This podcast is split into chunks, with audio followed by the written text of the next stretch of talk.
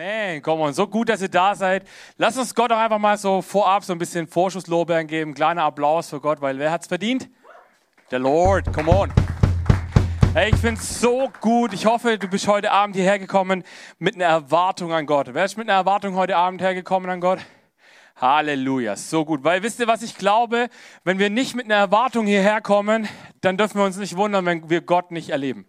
Ähm, und ich habe ihn immer wieder so kennengelernt, dass wenn wir eine Erwartung haben, dass er kommt, dass er uns anrührt. Und wir werden heute einen, einen Abend hoffentlich erleben, wo wir erleben dürfen, was Gott an uns tun möchte. Ähm, es geht heute sehr viel um Ehrlichkeit. Ähm, es geht heute darum, dass wir sagen, okay Gott, ich bin hier und ich glaube, dass du einen Unterschied in meinem Leben machen kannst und, und ich bin bereit, Dinge vielleicht herzugeben, von denen ich davon überzeugt bin, dass es das ist, was ich in meinem Leben brauche. Ähm, wir schauen uns an, die letzten Wochen haben wir uns die Serie angeschaut, ihr seht es hinter mir, The Story of Abraham, die Geschichte von Abraham. Und ich bin so begeistert von dieser Geschichte, weil ähm, wir leben oder wir erleben durch das Lesen von dieser Geschichte eine ganz wichtige Sache. Der Gott, der Himmel und Erde geschaffen hat, liebt es, mit fehlerhaften Menschen Geschichte zu schreiben.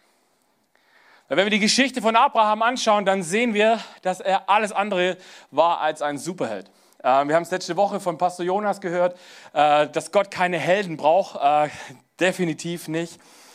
Ähm, und ich habe es die letzten Wochen schon gesagt und ich lade dich ein, auch heute nochmal dein Herz weit zu machen und deine Ohren aufzumachen, weil bei diesen Geschichten, die wir vermeintlich kennen, hören wir nicht so genau hin weil wir wissen ja schon alles. Also ich habe die letzten Wochen habe ich immer abgefragt, so wer würde sagen, dass er alles über Abraham weiß und ich habe euch immer wieder mal bewiesen, dass ich selber gesagt, gesagt hätte, ich weiß alles über Abraham und im Laufe dieser Serie hat Gott so krasse Dinge mir offenbart aus der Geschichte von Abraham, die ich als äh, Pastor schon tausendmal gehört und gepredigt habe. Und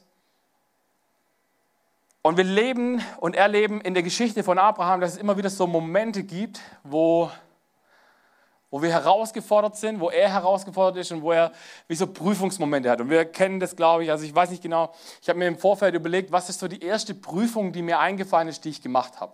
Und da ist mir äh, aufgefallen, das Seepferdchen. Wer von euch hat das Seepferdchen gemacht, also so Schwimmprüfung? Ähm, mein Patenkind hat es, glaube ich, letztes oder vorletztes Jahr gemacht, der Joshua, und ähm, ich, kann, ich weiß nicht mehr genau wie oft, aber er hat es auf jeden Fall nicht auf Anhieb geschafft. Und er hat glaube ich, ein paar Mal diese, diese Prüfung gemacht. Ich glaube, irgendwann war er voll verzweifelt, weil er dachte, er kann es einfach nicht. das Einzige, was er nicht geschafft hat, es war ein Punkt in den vielen Aufgaben, und ich glaube, das Tauchen und diesen Ring hochzuholen, das hat er irgendwie nicht hingekriegt. Aber irgendwann, nach was weiß ich wie viel Versuchen, hat er dieses Seepferdchen gehabt und er hat es jetzt auf seiner Badehose und er ist richtig stolz und jetzt kann er schwimmen. Und, ähm, und, und ich finde es so krass, weil er hat eine, eine Aufgabe überwunden, und jetzt darf er stolz drauf sein, weil er eine Belohnung dafür bekommen hat. Nicht, dass er vielleicht vorher schon schwimmen konnte, aber jetzt ist so, jetzt ist approved, jetzt ist so, okay, jetzt habe ich, ein, jetzt hab ich so ein Schriftstück oder in dem Fall so ein Aufnäher, der, der mir sagt, ich kann das. Ähm, und vielleicht kennst du das aus deinem Leben, dass du ab und zu auch in solchen Prüfungsmomenten bist. Und wenn wir heute Abend eine Sache lernen wollen, dann die, dass Gott hat einen Plan mit Prüfungen in unserem Leben. Wenn Prüfungen in unser Leben kommen und manchmal stellt Gott sie in unser Leben rein. Manchmal stolpern wir hinein, manchmal dürfen wir überwinden. Und wisst ihr, warum das so ist? Weil Gott hat ein Business. Und Gottes Business ist Charakterentwicklung. Das heißt, wenn wir in Prüfungen hineingehen, dann geht es Gott nicht darum, dass er sehen möchte, wie du auf die Schnauze fliegst, sondern es geht Gott darum, dass er dich sehen möchte, wie du überwindest, wie du vielleicht immer wieder mit der gleichen Sache kämpfst, so wie mein Patenkind, ähm, und, und immer wieder an der gleichen Stelle versagst. Und Gott stellt dich immer wieder an den gleichen Punkt, nicht um dich fertig zu machen, nicht um dich zu blamieren, sondern weil er sagt, ich möchte, dass du ein Sieger bist, dass du es überwindest und dass du Schritte vorwärts gehst. Und ich hoffe, dass du heute Abend Bock hast, genau das zu erleben weil am Ende dieser Predigt ist es mein Wunsch, dass das bei uns in die Herzen einsickert, dass wir erleben dürfen, dass Prüfungen in unserem Leben was Gutes sind und dass Gott sie in unser Leben zulässt, weil er uns stärken und fördern möchte. Und deswegen, mein erster Punkt heute Abend ist, wir tauchen ein in die Geschichte, Abraham wird geprüft. Und ähm, wir gucken heute als Abschluss in diese ähm, Predigtreihe, gucken wir uns eine Geschichte an, die wahrscheinlich die bekannteste Geschichte von Abraham ist und in meinen Augen auch die herausforderndste Geschichte von Abraham. Wir gucken uns die Geschichte an, wo Abraham aufgefordert wird, seinen Sohn zu töten und für Gott zu verbrennen und zu opfern. Ähm, lasst uns mal eintauchen hier in den ersten Abschnitt, äh, 1. Mose 22, 1 bis 3. Da heißt es, einige Zeit später stellte Gott Abraham auf die Probe. Abraham, rief er, ja Herr, geh mit deinem einzigen Sohn Isaac, den du so sehr liebst, in die Gegend von Moria. Dort zeige ich dir einen Berg, auf dem sollst du deinen Sohn Isaac töten und als Opfer für mich verbrennen. Am nächsten Morgen stand Abraham auf und spaltete Holz für ein Opferfeuer. Dann belud er seinen Esel und nahm seinen Sohn Isaac und zwei seiner Knechte mit. Gemeinsam zogen sie los zu dem Gebirge, das Gott Abraham genannt hatte. Ich weiß nicht, wie es dir geht. Als Vater habe ich Fragen. Ich habe Fragen. Warum widerspricht Abraham kein einziges Stück. Also wenn Gott heute zu mir kommen würde und sagen würde, Sven, geh los, schnapp deine Tochter, töte sie und verbrenne sie für mich, weil ich da Bock drauf habe. Ich würde mindestens fragen, warum. Oder bist du sicher? Wir dürfen nicht vergessen, Abraham hat 25 Jahre auf diesen Moment gewartet, dass Isaac auf die Welt kommt. 25 Jahre. Abraham ist 100 Jahre alt gewesen, als Isaac auf die Welt kommt und zu diesem Zeitpunkt hat er schon ein paar Jahre auf dem Buckel. Also vielleicht ist er 8, 9, 10, 11, vielleicht 15 Jahre, wissen wir nicht genau, ist auch nicht so wichtig. Aber auf jeden Fall hat er eine Zeit mit seinem Kind gehabt und, und er fragt nicht. Also wenn ich mal in den Himmel komme und ich habe die Möglichkeit, so ein paar Fragen im Himmel zu stellen, das ist definitiv eine davon.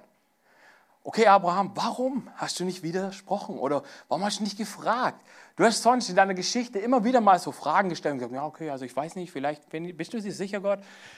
Andere haben auch Fragen gestellt, wenn Gott sowas gemacht hat. Und hier lesen wir, dass er das nicht gemacht hat. Und hier ist so wichtig, wir müssen eine Sache verstehen. Gott stellt Abraham auf die Probe eben nicht, um ihn, um ihm beim Fallen zuzusehen, sondern um seinen Charakter zu entwickeln sein, sein Gehorsam zu entwickeln und sein Vertrauen auf das, was Gott zu ihm sagt, zu stärken und zu schärfen. Und dasselbe ist, wenn wir in, in äh, Momente kommen, wo wir äh, so Prüfungsmomente haben, dann geht es eben nicht darum, dass wir fallen sollen, sondern Gott möchte unser Vertrauen stärken, indem wir äh, zwei Dinge machen. Das eine ist, wenn du in so einer Prüfungssituation drin bist, kannst du anfangen zu jammern und kannst sagen, oh Gott, ey, warum bin ich jetzt wieder in dieser Situation? Ich finde es nicht okay. Oder du kannst sagen, okay, Gott, ich verstehe es nicht, aber ich versuche zu verstehen, was du mir zeigen möchtest durch diese Situation. Wenn du, bet, wenn du in herausfordernden Situationen bist und du betest, dass Gott, die, äh, dass Gott die wegnehmen soll oder Gott deine Umstände verändern soll, Gott verändert deine Umstände nicht, Gott verändert dich im Umstand. Gott lässt manchmal Dinge in unserem Leben zu, damit wir uns verändern, und er wird nicht auf dein Gebet hören, wenn du sagst, ende bitte die Situation. Und das ist so wichtig, weil auch hier, Gott mutet uns manchmal Dinge zu, um unseren Charakter zu stärken, um uns ein bisschen ähnlicher an seinen Sohn zu gestalten, um uns ein bisschen mehr wie Jesus zu machen. Und der Zweck von solchen Prüfungen, von der Prüfung von Abraham, aber auch in unserem Leben, ist immer, dass er unsere Hingabe verstärken möchte. Dass er diesen Gehorsam sagt, wenn Gott etwas sagt, dann tue ich es ohne vielleicht viel zu hinterfragen. Und das ist sehr, sehr herausfordernd. Aber es stärkt meine Bereitschaft, wenn so fancy Dinge passieren. Also vielleicht kennst du das, dass Gott zu dir schon mal was gesagt hat, so tu das oder hey, du siehst eine wildfremde Person und Gott gibt dir so einen Eindruck über diese Person. Und ich weiß, wie oft Gott es in meinem Leben schon gemacht hat und ich habe mich nicht getraut, auf diese Person zuzugehen, weil ich dachte, wie fancy ist das? Woher soll ich denn das wissen? Wieso, warum sollte das jetzt passen? Und ehe ich mich versehen habe, war die Situation vorbei. Und dann habe ich mich über mich selber geärgert, weil ich dachte, hey, jetzt habe ich Gott schon so oft gesagt, hey Gott, gib mir Situationen, wo ich voll krass meinen Glauben beweisen kann. Und Gott gibt mir die Situation und ich habe verkackt. Weil ich gedacht habe, oh, was denkt die Person über mich, wenn ich hingehe und ihr so Sachen sage? Ähm, vielleicht hast du es auch schon mal in deinem Leben erlebt. Dass, und, und dann das Coole ist, Gott ist ein guter Gott, der kommt und, und gibt dir Möglichkeiten immer und immer und immer und immer wieder, bis du es tust und bis du einen Unterschied in deinem Leben erlebst oder auch diesen Durchbruch erlebst und merkst, okay, wenn Gott etwas sagt, dann kann ich dem folgen, weil er es gut meint. Und er dich als Werkzeug oder mich als Werkzeug gebrauchen möchte. Gehen wir mal weiter in unsere Geschichte.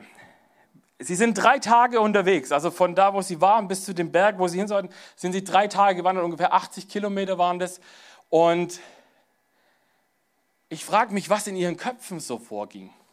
So, also Abraham wusste, okay, warte, wir gehen dahin, ich töte mein Kind, super. Ähm, ich weiß, ich als Vater könnte da nicht einfach nur so wandern und denken so, okay, hm, ich freue mich schon richtig auf den Moment. Weiß ich nicht, also ich könnte das nicht. Ich glaube, ich hoffe, Abraham auch nicht. Auf jeden Fall kommen wir in einen Moment und lesen in Vers 7, dass, und da sehen wir, dass Isaac nicht ganz dumm war. Weil er fragt plötzlich, Vater, ja, mein Sohn, Feuer haben wir und Holz haben wir, aber wo ist das Lamm, das wir opfern wollen? Und Abraham sagt, Gott wird sich schon drum sorgen, mein Sohn. Schweigend gingen sie weiter. Also ich weiß nicht, aber wir sind noch mal kurz an dem Punkt. Abraham ist über 100 Jahre alt. Und ich glaube, Isaac hat in dem Moment schon gecheckt, das könnte vielleicht nicht ganz gut für mich ausgehen. Ich überlege, was ich gemacht hätte. Ich glaube, ich hätte meine Beine in die Hand genommen und wäre gerannt. Weil der alte Mann wäre mir bestimmt nicht hinterhergekommen. Schweigen gehen sie weiter. Ich liebe diese Nebensätze in der Bibel. Schweigen gehen sie weiter. Was ich mir nicht vorstellen kann, also hier steht ja, hier sagt Gott, oder Abraham sagt hier einfach nur, ja, Gott wird sich schon drum sorgen. Ich kann mir nicht vorstellen, dass Abraham super cool dasteht und sagt, jo, ja, Gott wird sich schon drum sorgen, mein Sohn. Sondern ich hoffe es und ich glaube zutiefst, auch wenn es hier nicht steht, ich, ich glaube, dass Abraham bestimmt ein Zittern in der Stimme hatte, wo Hoffnung geschrien hat und gesagt hat, Gott wird sich hoffentlich darum kümmern. Weil wir, haben ein, weil wir haben jetzt an dieser Geschichte ein Problem. Wir kennen wahrscheinlich, die meisten von uns kennen das Ende der Story. Wir dürfen nicht vergessen, unsere Protagonisten in der Bibel haben das Ende noch nicht gesehen. Abraham wusste zu diesem Moment noch nicht, dass es gut ausgehen wird. Abraham wusste zu diesem Moment noch nicht, dass Gott eine Lösung hat. Aber er hat gesagt, Gott wird sich darum sorgen. Und ich glaube zutiefst, dass Abraham in diesen 30, 40 Jahren, wo wir in, in der Bibel in dem Abschnitt ein Teil von seinem Leben sind, äh, wenn er was gelernt hat in all diesen Jahren, dann, dass Gott spätestens rechtzeitig kommt. Und ich weiß nicht, ob du das kennst, in meinem Leben, ich habe das schon so oft erlebt, äh, dass Gott spätestens rechtzeitig gekommen ist. Ich habe manchmal Rechnungen gehabt und kenne diesen Moment, wenn, da, wenn, wenn nur du und Gott diesen centgenauen Betrag wissen. Habt ihr das schon mal erlebt so? Ich bin die Inkarnation von diesem ominösen Umschlag, der plötzlich in deinem, Gelb, äh, deinem Briefkasten landet. Ich, hab, ich weiß nicht, wie oft ich das schon erlebt habe, dass ich, dass ich eine Rechnung hatte und am Ende des Tages erlebt habe, wie ein Umschlag in meinem Briefkasten liegt, der Cent genau diesen Betrag hatte, den zu diesem Zeitpunkt Gott und ich alleine wussten. Und wisst ihr, ich bin ja, bevor ich Pastor äh, geworden bin, war ich ja Kaufmann. Und als guter Kaufmann weiß ich, man zahlt eine Rechnung erst am letzten Tag, außer es gibt Konto, dann zahlt man vielleicht drei Tage vorher. Aber im Normalfall zahle ich letzten, meine Rechnungen immer am letzten Tag. Und manchmal musste ich echt pokern und sagen, okay Gott, auf dem Konto ist Ebbe, ich habe eine Rechnung, I don't know, wie wir die bezahlen sollen.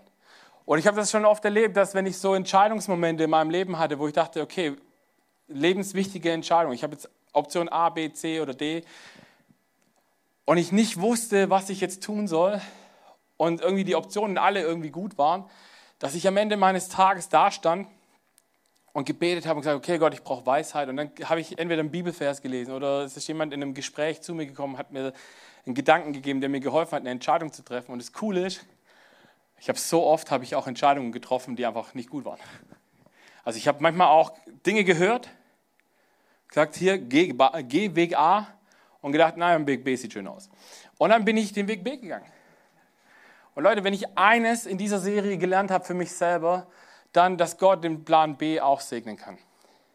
Aber trotzdem äh, wünscht sich Gott, dass wir auf den Plan A kommen und, und er gibt uns immer wieder Momente und das habe ich auch erlebt, wie Gott sagt, und jetzt hast du die Chance hier auf äh, die, die Spur wieder zu wechseln und eigentlich dahin zu kommen, was ich eigentlich von Anfang an für dich vorgesehen hatte. Aber das war nicht, mal, das war nicht immer leicht, das ist auch nicht immer äh, kostenlos, meistens sogar nicht. Manchmal müssen wir Dinge dafür opfern, die uns alles kosten, die uns alles auch wichtig sind. Und, und hier ist eine Sache ganz, ganz wichtig zu verstehen. Gott ist ein Gott, der das Leben liebt. Und wir haben die Bibel und kennen auch ein bisschen Kontext um Gott rum. Und wir sehen in der Bibel, dass Gott Menschenopfer verurteilt. Das heißt, wir können mit einer Sache können wir ziemlich sicher sein, nämlich dass Gott den Tod von Isaak niemals gewollt hat. Gott wollte nie, dass Isaak sterben muss. Weil er verurteilt alle Völker um das Volk Israel herum, die Menschenopfer und Kinderopfer getan haben. Also warum sollte Gott sich plötzlich widersprechen und sagen, ah ja, nee, jetzt habe ich doch plötzlich Spaß an Kinderopfer.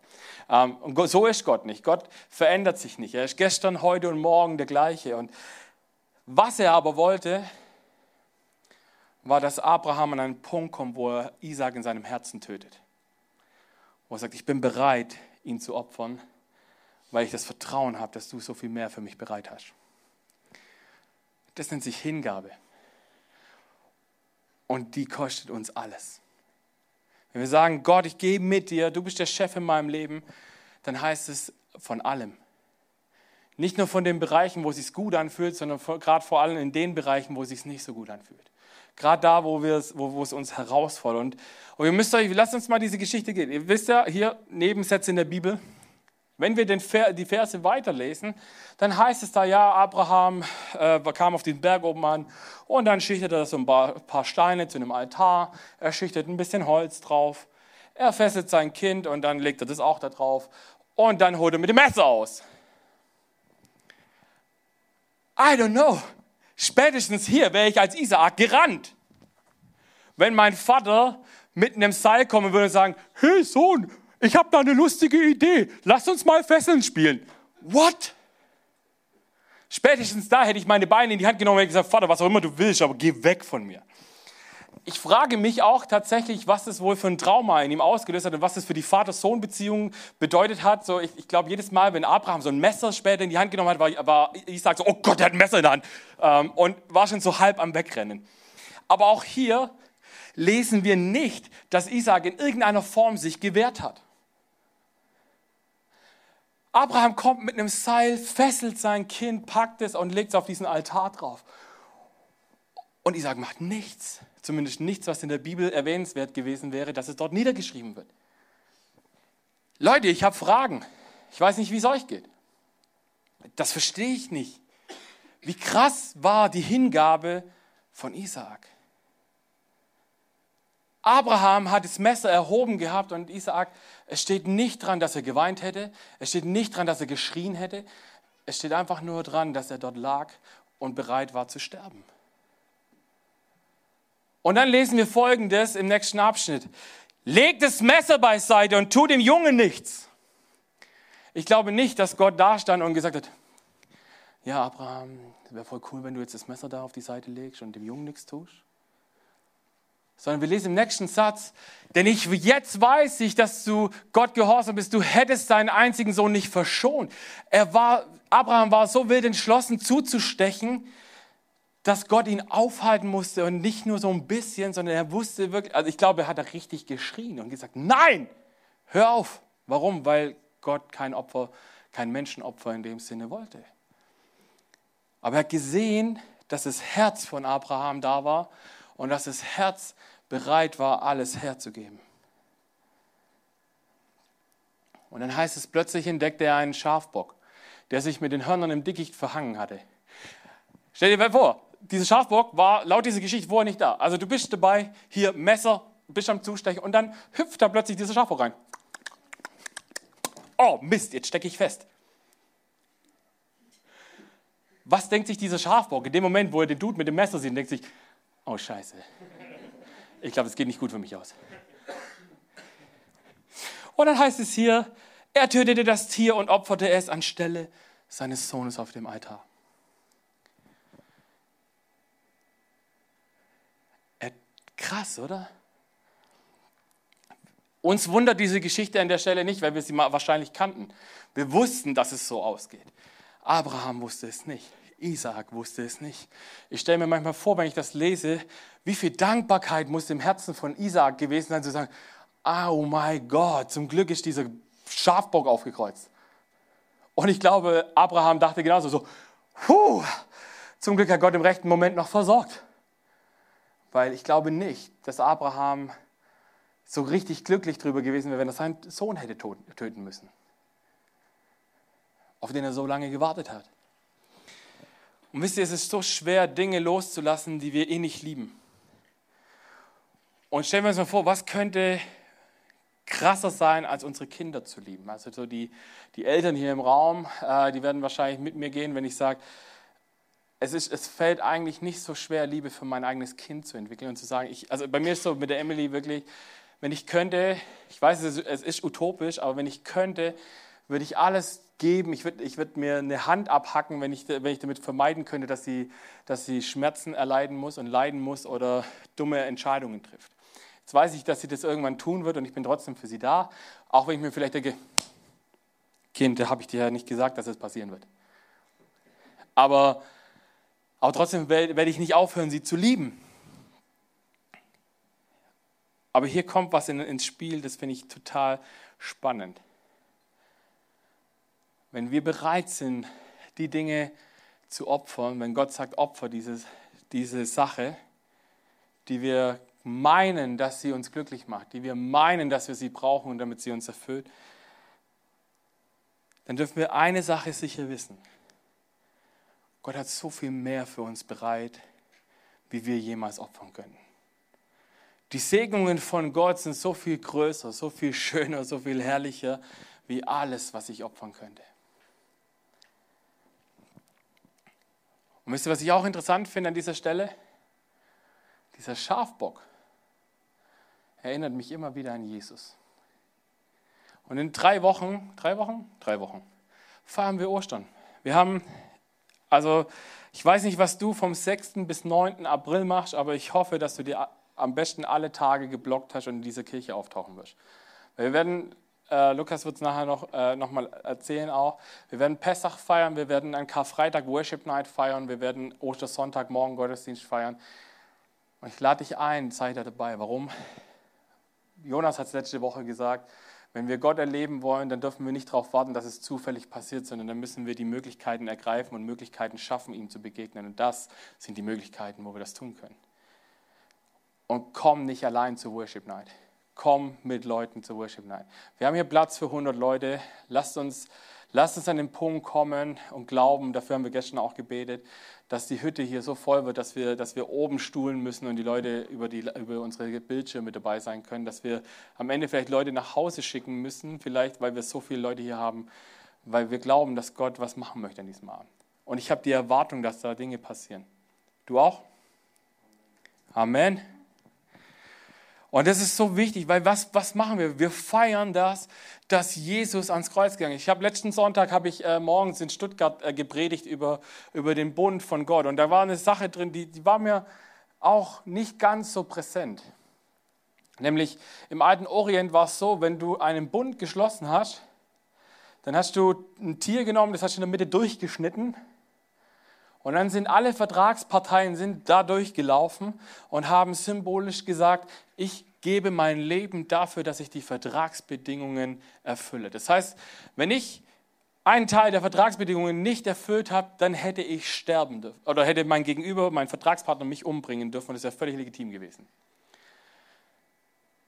Und ich finde es spannend, weil wir lesen in Kapitel 15 nämlich, dass der gute äh, Abraham nebendran steht, während Gott allein durch diese Tierheften da geht, als er seinen Bund mit ihm schließt. Warum?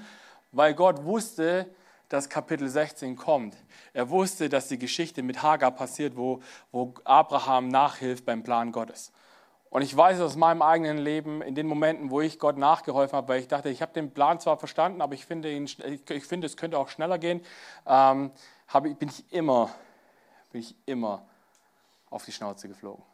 Und habe im Nachhinein gemerkt, hätte ich so gemacht, zu dem Zeitpunkt, wo Gott gesagt hat, ich soll es machen, hätte ich, glaube ich, weniger leiden müssen in manchen Bereichen meines Lebens. Und hier feiern wir, wir haben es gerade gesagt, Ostern ist genau das passiert.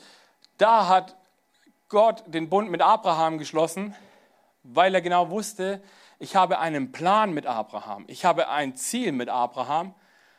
Und wenn er jetzt auch durch dieses Bundding äh, durchläuft, dann muss ich ihn töten, weil er es ja verkackt hat. Und da Gott aber gesagt, ich will meinen Plan mit ihm durchziehen, muss ich alleine die Vertragsbedingungen unterzeichnen. Damit ich am Ende sagen kann, und ich kann ihn weiterhin gebrauchen. Und das gilt für dein und mein Leben auch, weil Jesus hat dasselbe am Kreuz für dich und mich gemacht. Er ist ans Kreuz gegangen und hat nicht den Preis, den ich und du hätten zahlen müssen, hat Jesus für uns bezahlt. Weil Gott gesagt hat, wir werden es auch nicht schaffen. Wir können uns für Jesus entscheiden und wir werden trotzdem immer wieder mal dumme Entscheidungen treffen. Und deswegen ist es so wichtig, dass Gott diesen Bund am Kreuz nicht mit mir geschlossen hat, weil ich schon längst versagt hätte und mir mein Ticket verspielt hätte.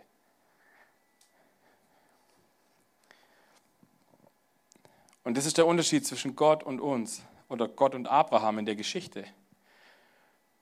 Gott opfert diesen einen Sohn. Gott sagt nicht am Ende, ah, okay, da hüpft ein, ein Schafbock durchs Bild, wir nehmen den. Nein, er nimmt seinen Sohn und lässt ihn ausbluten für dich und für mich. Und wisst ihr, wenn wir in solchen Momenten sind, wo Prüfungen in unserem Leben passieren, da dürfen wir immer wieder auch sehen, dass am Ende, wenn wir Prüfungen bestehen, dann bekommen wir auch immer eine Form von Belohnung. Ich glaube, fast jeder von uns sollte mindestens einen Schulabschluss haben, außer du gehst gerade noch zur Schule. Aber ähm, dann haben wir ein Zeugnis bekommen, in dem steht drin, dass wir irgendwas mal gelernt haben, ob wir das noch können oder nicht. Also ich sage mal, spätestens bei mir bei Mathe, da steht eine Note drin, aber dass ich es verstanden habe, nee.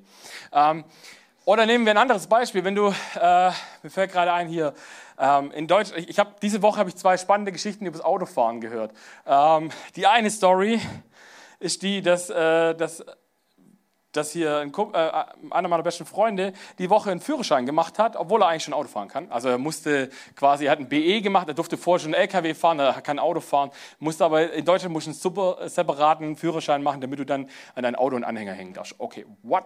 Das heißt, also ich gehe davon aus, er hat diesen Anhänger vorher schon bedienen können oder mit dem fahren können, ähm, aber er musste eine Prüfung ablegen und jetzt hat er auf seinem Kärtchen darf, steht drauf, dass er jetzt auch Anhänger fahren darf. Super Sache.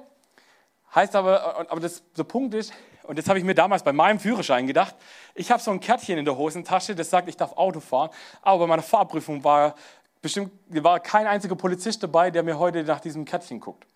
So, der sieht aber, ich habe das Kärtchen, er gesagt, okay, irgendwann mal hat er, hat er anscheinend so gut Auto gefahren, dass er, äh, dass er dieses Kärtchen verdient hat. Und das Beste war in meiner Fahrprüfung, ah, lustige Anekdote, ähm, habe ich so seitlich rückwärts einparken müssen und ich habe mir von meinem Dad habe ich mir was abgeguckt äh, damals, äh, was ich heute noch mache und was aber eigentlich nicht so gut war. Nämlich mein Dad, der nimmt immer so die Hand so hinter den hinter diese Kopfstütze vom Beifahrersitz, guckt nach hinten und nimmt dann seinen Daumen und dreht dann und dreht dann quasi so rein. Ähm, und ich habe ich hab das auch so gemacht in der Fahrprüfung. Ich habe drei Versuche gebraucht. Ich war dann zwar drin, aber mein Fahrprüfer meinte, Herr Scher, sollten Sie sich jemals beim Autofahren den Daumen brechen, es liegt an Ihrem Einparkstil. Und ich dachte, ah, okay. Ich habe die Prüfung trotzdem bestanden. Aber, äh, aber das ist krass. Oder wenn ich dann überlege, eine andere Geschichte habe ich gestern Abend gehört oder gestern Mittag, ähm, so, dass du in Deutschland halt einfach auch nur mit einem internationalen oder deutschen Führerschein Auto fahren darfst. So, jetzt gibt es Menschen, die können Auto fahren und die dürfen aber nicht mehr Auto fahren, weil sie einen Führerschein aus einem anderen Land haben. ich denke mir, warum?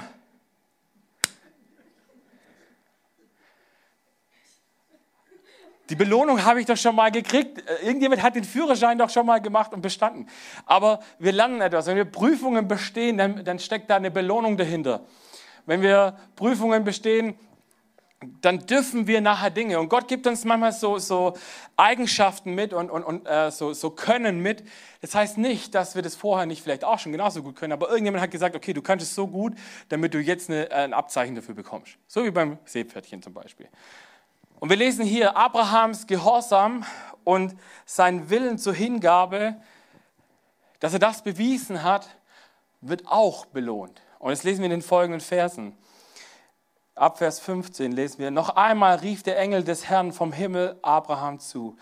Ich sagt der Herr, schwöre bei mir selbst, weil du gehorsam warst und mir deinen einzigen Sohn als Opfer geben wolltest, werde ich dich überreich mit meinem Segen beschenken und dir so viele Nachkommen geben, wie es Sterne am Himmel und Sand am Meer gibt. Sie werden ihre Feinde besiegen und ihre Städte erobern. Alle Völker der Erde werden durch deine Nachkommen am Segen teilhaben. Das alles werde ich dir geben, weil du bereit warst, meinen Willen zu tun. Wir sehen in der Bibel immer wieder, wenn wir bereit sind, den Willen Gottes zu tun, entsteht Segen daraus. Gehorsam beinhaltet immer Segen. Manchmal kostet es uns viel, manchmal kostet es uns alles, aber genau das ist. Und wisst ihr, wenn Menschen die Geschichte von Abraham lesen, dann verändert sich ihr Leben. Wenn wir die Geschichte von Abraham lesen, sollte sich unser Leben auch ein bisschen verändern. Weil meistens bekommen wir irgendwelche Segnungen von Gott und haben immer das Gefühl, die sind für mich. So, ich bin gesegnet von Gott, also behalte ich das für mich. In den allermeisten Fällen, wenn Gott uns segnet und wir Segnungen von Gott bekommen, dann sind sie in erster Linie meistens, in den allermeisten Fällen dafür da, dass andere dadurch gesegnet werden. Und wisst ihr, Gehorsam ähm, gegenüber Gott ist fast immer ein Kampf. Weißt du warum? Weil es ganz oft beinhaltet, dass ich Dinge hergeben muss, von denen ich gedacht habe oder von denen ich denke, dass ich sie unbedingt brauche, um glücklich zu sein.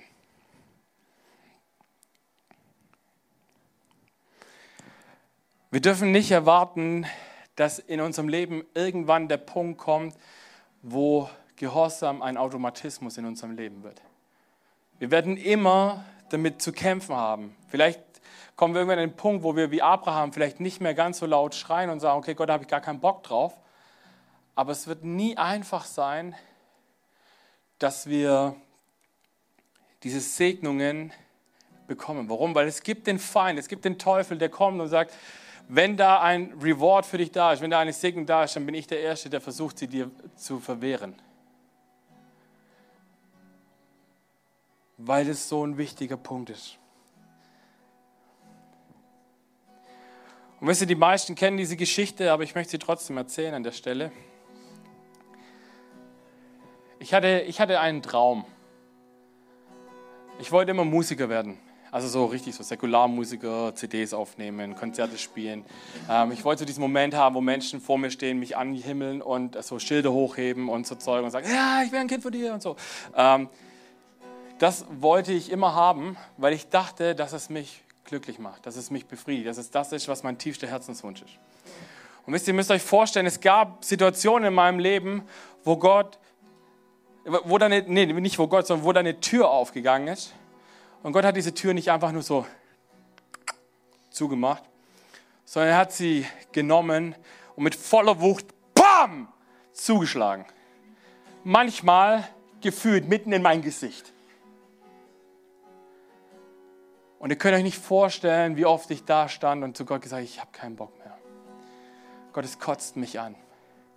Ich will nicht diesen Traum opfern weil ich will doch auch da damit dir Ehre machen.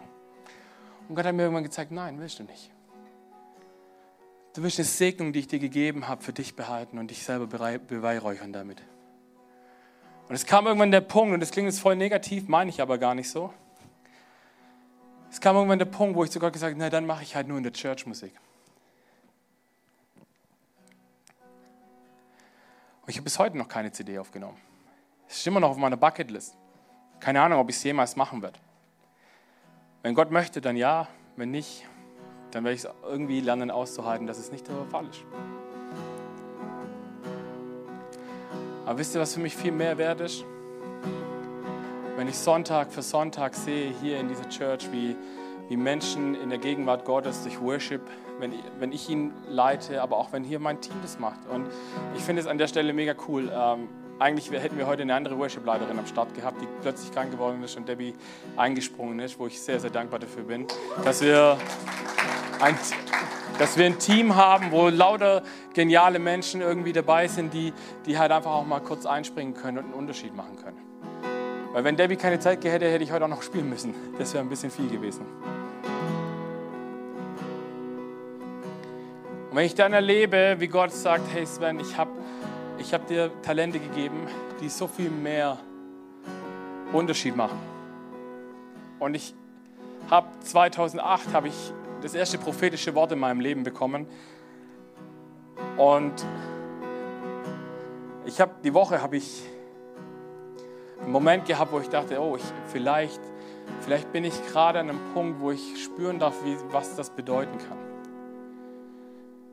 Und ich war heute Morgen, war ich in Pforzheim zum Predigen. Und ich habe letzten, letzten Sonntag, habe ich, ich habe liebevoll gesagt, ich habe letzte Woche mein Mosaik-Bingo voll gemacht. Ich habe letzten Sonntag in jedem Campus mal gepredigt und durfte heute Morgen nach Pforzheim fahren. Und ich habe gerade eben habe ich eine WhatsApp gekriegt von Pastor Jonas, der von einem aus der Church in, in Pforzheim eine, eine, WhatsApp gekriegt hat und gesagt hat, hey, äh, heute Morgen hat Gott in der Message so krass zu mir gesprochen, ich will mich jetzt taufen lassen. Das hat nichts mit mir zu tun. Das hat gar nichts damit zu tun, wie toll ich reden kann oder nicht, sondern dass, dass, dass ich gesagt habe, okay Gott, ich bin bereit, alles herzugeben, was ich dachte, was mir was bringt. Um zu sehen, wie Menschen verändert werden. Um zu sehen, wie Menschen wachsen. Wie Menschen Schritte gehen. Und wenn ich allein diese Serie anschaue, und was ich für Feedbacks in den letzten fünf, sechs Wochen, seit wir diese Predigtreihe haben, wo Leute gekommen sind und gesagt haben, hey, jeder Sonntag war irgendwas drin und die meisten habe ich nicht mal gepredigt, also deswegen, das war nicht ich.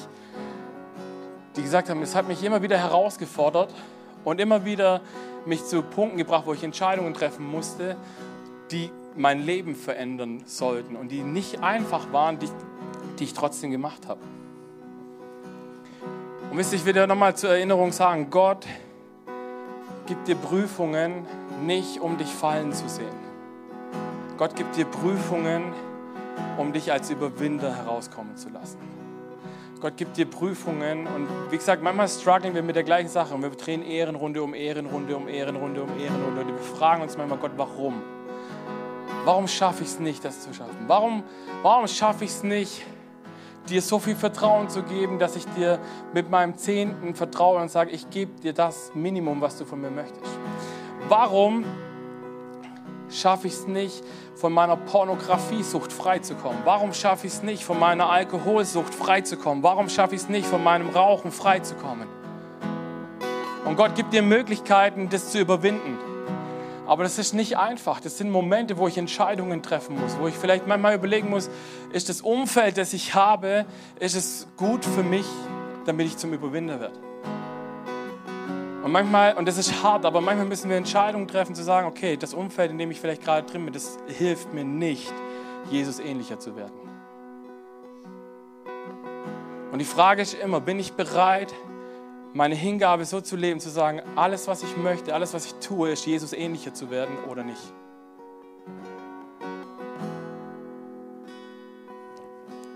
Ich will dich mit einer Frage heute in den nächsten Song schicken und dann nachher noch für dich beten.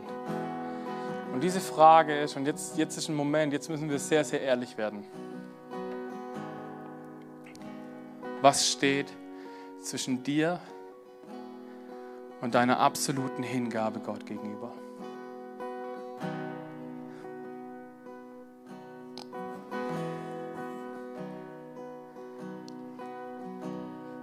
In Matthäus 6,33 lesen wir, es soll euch zuerst um Gottes Reich und Gottes Gerechtigkeit gehen. Dann wird euch das Übrige alles dazugegeben. Und wisst ihr, wir sind in einem Kampf jeden Tag aufs Neue. Weil ich einmal entschieden habe, dass Jesus der Chef in meinem Leben ist, heißt nicht, dass er für immer in meinem Herzensthron sitzt. Sondern ich muss mich jeden Tag, jeden Morgen aufs Neue entscheiden, Jesus, du bist derjenige, der in meinem Herzensthron sitzt. Und wisst ihr, wir Eltern haben da manchmal so das Problem, also Problem, die Angewohnheit, dass unsere Kinder sehr, sehr gerne mal Gott vom Thron schubsen. Wisst ihr was? Wir brauchen Gott auf dem Thron, damit wir die, Liebe für unsere Kinder bekommen, die sie verdient haben. Wir brauchen Gott auf unserem Herzensthron, damit wir zu überwinden werden, was unsere Süchte angeht. Wir brauchen Gott auf dem Herzensthron, damit wir auch nur annähernd das schaffen, was er für uns vorgesehen hat. Und wisst ihr, Gott auf den Thron unseres Herzens zu setzen, heißt nicht, dass ich bekomme, was ich will, aber ich bekomme das, was ich brauche.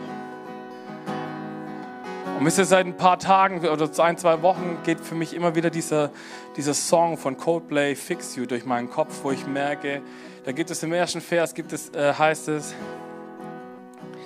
When you try your best, but you don't succeed. Also wenn du, wenn du dein Bestes gibst und trotzdem versagst. When you get what you want, but not what you need. Und Leute, das ist so wichtig. Wir haben so ein falsches Bild davon, was wir brauchen. Was wir meinen zu brauchen. Wir wollen Dinge haben, aber die brauchen wir nicht. Ich habe gelesen äh, in der Statistik, dass wenn Menschen eine Gehaltserhöhung bekommen, dass sie ungefähr zwei Wochen glücklich, äh, glücklicher sind. Und danach ist der Dopamin-Part weg und wir finden das völlig normal. Dann ist es nichts Besonderes mehr. Und wir gehen aber los und in unserem Herz, da, da, da regiert mein, mein Ehepartner, mein Freund, meine Freundin, meine Verlobte, was auch immer, meine Kinder, meine Karriere, mein Job, all die Dinge, Reichtum, Macht, Sex, was auch immer, all diese Punkte kämpfen jeden Tag um mein Herz und um diese Position. Und Gott sagt, ich will da sitzen. Und Gott sagt, ich muss da sitzen. Weil wenn ich da nicht sitze, wirst du nicht überwinden können. Und ich glaube, es bricht Gottes Herz jeden Tag aufs Neue, wo wir uns hinreißen lassen, irgendetwas anderes auf den Thron zu setzen, was nicht er ist. Und ich lade dich ein, lass uns diesen Song jetzt singen und lass uns diese Frage stellen. Was steht da, was mich hindert, voll und ganz mich Gott hinzugeben und dem, was er von mir verlangt? Amen. Amen.